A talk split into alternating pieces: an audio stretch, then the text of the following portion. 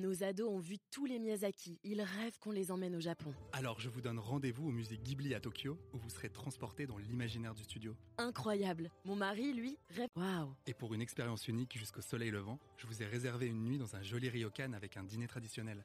Je nous y vois déjà. Avec Marco Vasco, ne rêvez plus, vivez votre voyage l'esprit libre. Au rendez-vous sur marcovasco.fr pour imaginer votre prochain voyage sur mesure. François Perret, bonjour. Bonjour.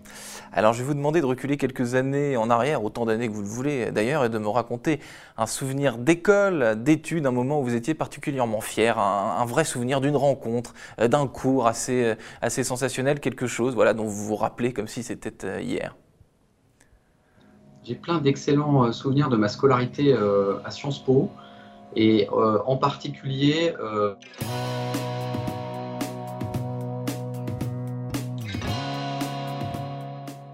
Bonjour à tous et bienvenue au Talk Décideur du Figaro avec aujourd'hui sur mon écran et sur le vôtre en visio euh, François Perret, DG de l'association Pacte PME qui crée des passerelles et met en relation des PME euh, avec des grands comptes privés euh, ou publics. Mais avant ça, on va parler un peu de vous. François Perret, vous avez été diplômé de Sciences Po au début des années 90.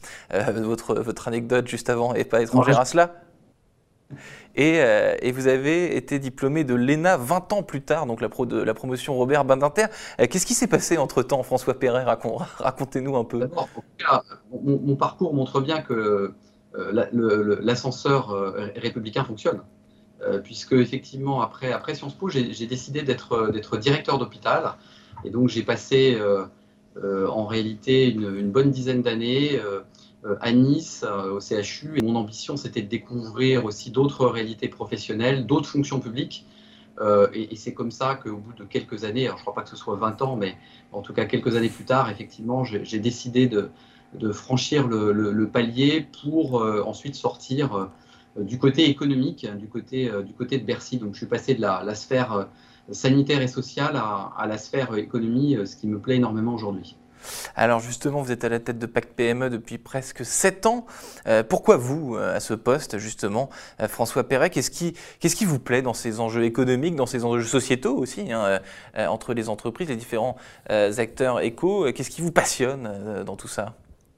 Ça fait plus de, de, 10 ans que je suis animé par un qui est celui de la croissance des PME.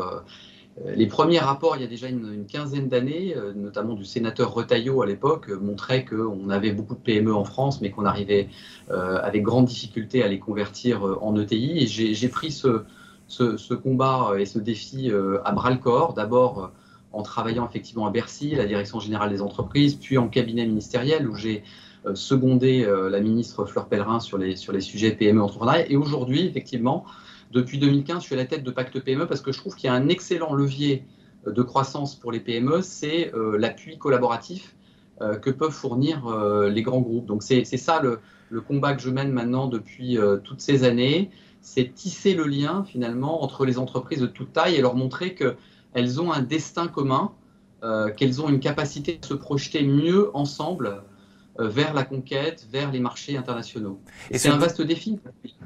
Eh, ce, destin commun, euh, ce destin commun, François Perret, dont vous parlez, eh, c'est quoi eh, exactement?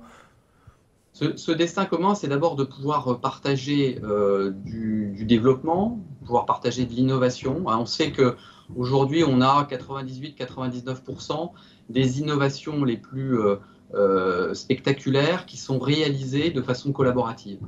Euh, le temps où les grands groupes, les laboratoires pouvaient chacun dans leur coin euh, travailler à faire émerger des innovations est un temps très largement révolu. Depuis une dizaine d'années, les grands groupes réalisent qu'il euh, faut s'appuyer également sur l'agilité, sur le sens de l'innovation que peuvent avoir les PME et, sur, le sens du partage aussi, euh, François Perret, vous l'avez dit, 56 grands comptes, dont LVMH, Danone, euh, Veolia ou la BNP Paribas, 34 organisations professionnelles, dont le MEDEF et le réseau Entreprendre. Au milieu de tout ça, de la mise en relation, des rencontres entre euh, ces différentes parties. le premier besoin des, PME, François Perret, en tout premier, c'est quoi? Le, premier, La première pierre à l'édifice de cette mise en relation et de ce partage, ça, ça se, passe, ça se passe où? Et ça se passe pourquoi exactement? Ça va vous paraître très prosaïque, mais le premier besoin de, la PME pour accéder à un grand groupe, c'est déjà de trouver un, interlocuteur chez le grand groupe. Euh, et c'est très compliqué parce que en réalité, il y a plein de points d'entrée possibles chez un grand groupe, du côté des acheteurs, euh, du côté des gens de l'innovation, du côté des différents métiers. Et donc, le premier défi, c'est de bien expliquer aux grands groupes qu'ils doivent se rendre visibles auprès de leurs interlocuteurs. Et ça, c'est euh, un tout premier challenge qu'on essaye de, relever avec euh, Pacte PME en sensibilisant effectivement nos grands groupes à cette nécessité d'être plus accessibles. Et ensuite, donc c'est amusant ce que vous dites, François Perret, euh, enfin à la fois amusant et intriguant, c'est-à-dire que même à l'heure des réseaux sociaux, euh, du mail, de l'image, tout, tout, tout, est, une, Internet est une grande vitrine. Et ben malgré cela, il y a quand même euh, des, des, des, comment dire, des, des empêchements pour trouver cet interlocuteur, ce premier interlocuteur que vous mentionniez à l'instant.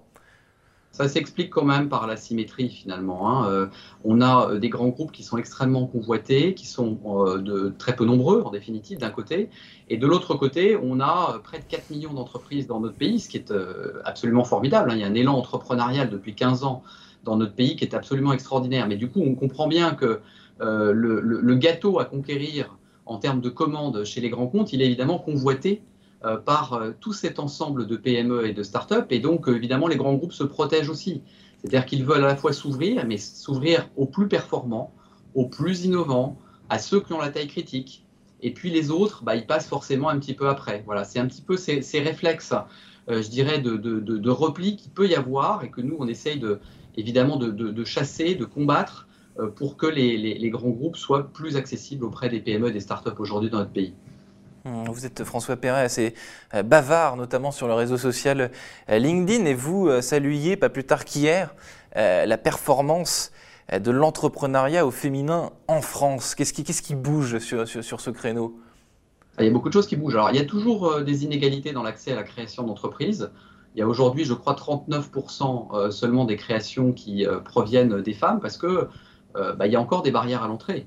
Euh, les femmes euh, qui surperforment quand elles sont à la tête euh, des entreprises, on, le sait par, différentes études, notamment au niveau des PME, ont quand même du mal à lever des fonds. Il reste encore des préjugés, je dirais des schémas sociétaux qui entretiennent l'idée que l'homme devrait créer l'entreprise et, et, la femme se livrer à d'autres activités. Alors évidemment, tout ça est très très ringard, très anachronique. Et on voit, et on a réuni effectivement hier euh, entre Pacte PME et BNP Paribas une, dizaine de dirigeantes avec une énergie, un tonus extraordinaire et, surtout une attitude extrêmement ouverte pour échanger, partager entre elles l'expérience et puis justement les clés de, euh, la croissance. Et nous, bah, on veut entretenir évidemment ce, projet à Pacte PME, de faire en sorte que l'entrepreneuriat soit ouvert évidemment au plus grand nombre, euh, mais qu'également celles qui se saisissent de cette opportunité, donc quand il s'agit des femmes, et ben en plus les aider à euh, franchir euh, les différents paliers, accélérer leur modernisation, intéresser les investisseurs, c'est évidemment très important. Vous vous êtes porté candidat à la direction de Sciences Po, décidément François Perrin, vous avez un nombre de casquettes assez, assez étonnant.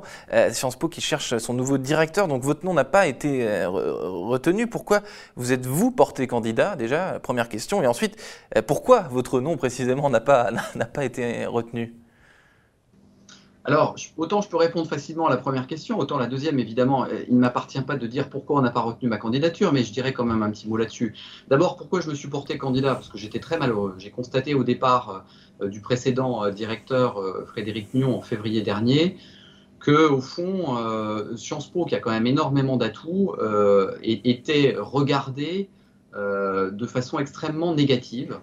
et il y a eu une véritable onde de choc il y avait, il y a peut-être encore aujourd'hui à Sciences Po une crise de confiance euh, dont les équipes dirigeantes devront aider Sciences Po à, se relever, une crise de confiance qui tient bien sûr hein, sur le fond à l'affaire Olivier Duhamel, à tous ces sujets éthiques, mais qui sont finalement très extérieurs à la gestion de, Sciences Po, mais qui tiennent aussi au fait qu'à Sciences Po, les communautés sont très fracturées. moi, mon ambition, à travers le projet que j'ai porté, avec une quinzaine d'universitaires, de chefs d'entreprise, d'élèves et d'anciens élèves, c'était justement de fédérer les communautés autour d'un projet, de bâtir un vrai euh, plan stratégique où les enseignants-chercheurs, c'est devenu une communauté importante à Sciences Po avec 250 enseignants-chercheurs, les enseignants vacataires qui constituent le gros des bataillons avec 4000 euh, personnes, les élèves, la direction puissent de nouveau euh, travailler ensemble et s'unir autour d'un projet, je dirais, à la fois ambitieux et équilibré.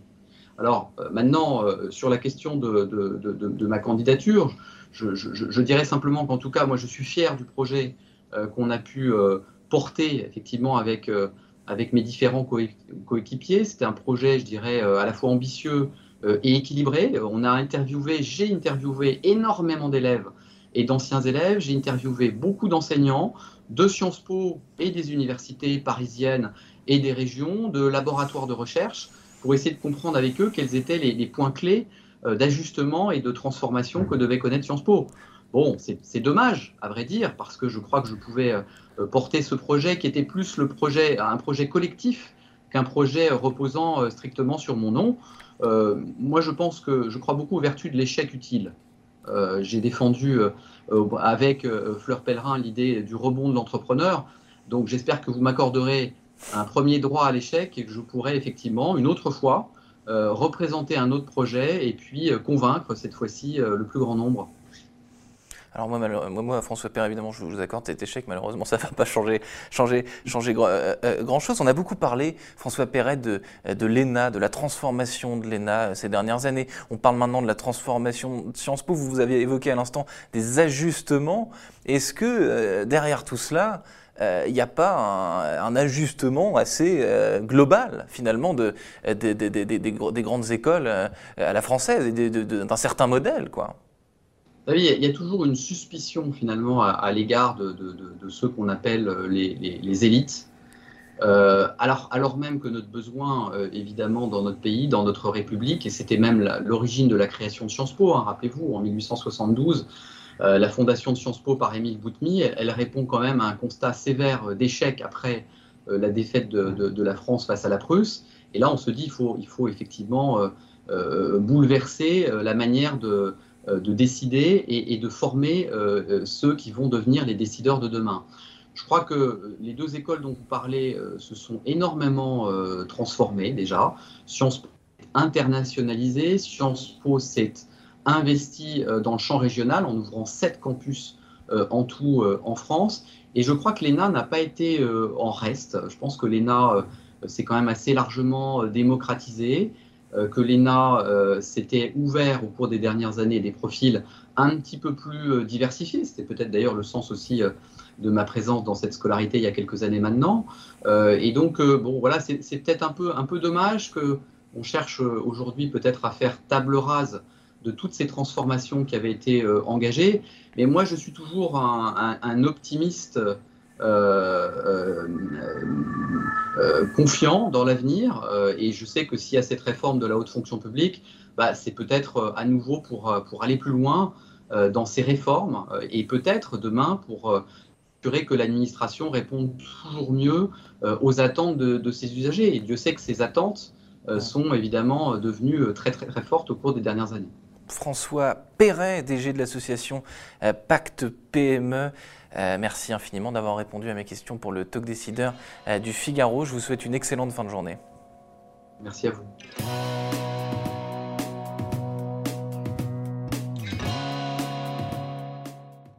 Ados ont vu tous les Miyazaki. Ils rêvent qu'on les emmène au Japon. Alors je vous donne rendez-vous au musée Ghibli à Tokyo où vous serez transporté dans l'imaginaire du studio. Incroyable. Mon mari, lui, rêve. Waouh. Et pour une expérience unique jusqu'au soleil levant, je vous ai réservé une nuit dans un joli ryokan avec un dîner traditionnel. je nous y vois déjà. Avec Marco Vasco, ne rêvez plus. Vivez votre voyage l'esprit libre. Au rendez-vous sur marcovasco.fr pour imaginer votre prochain voyage sur mesure.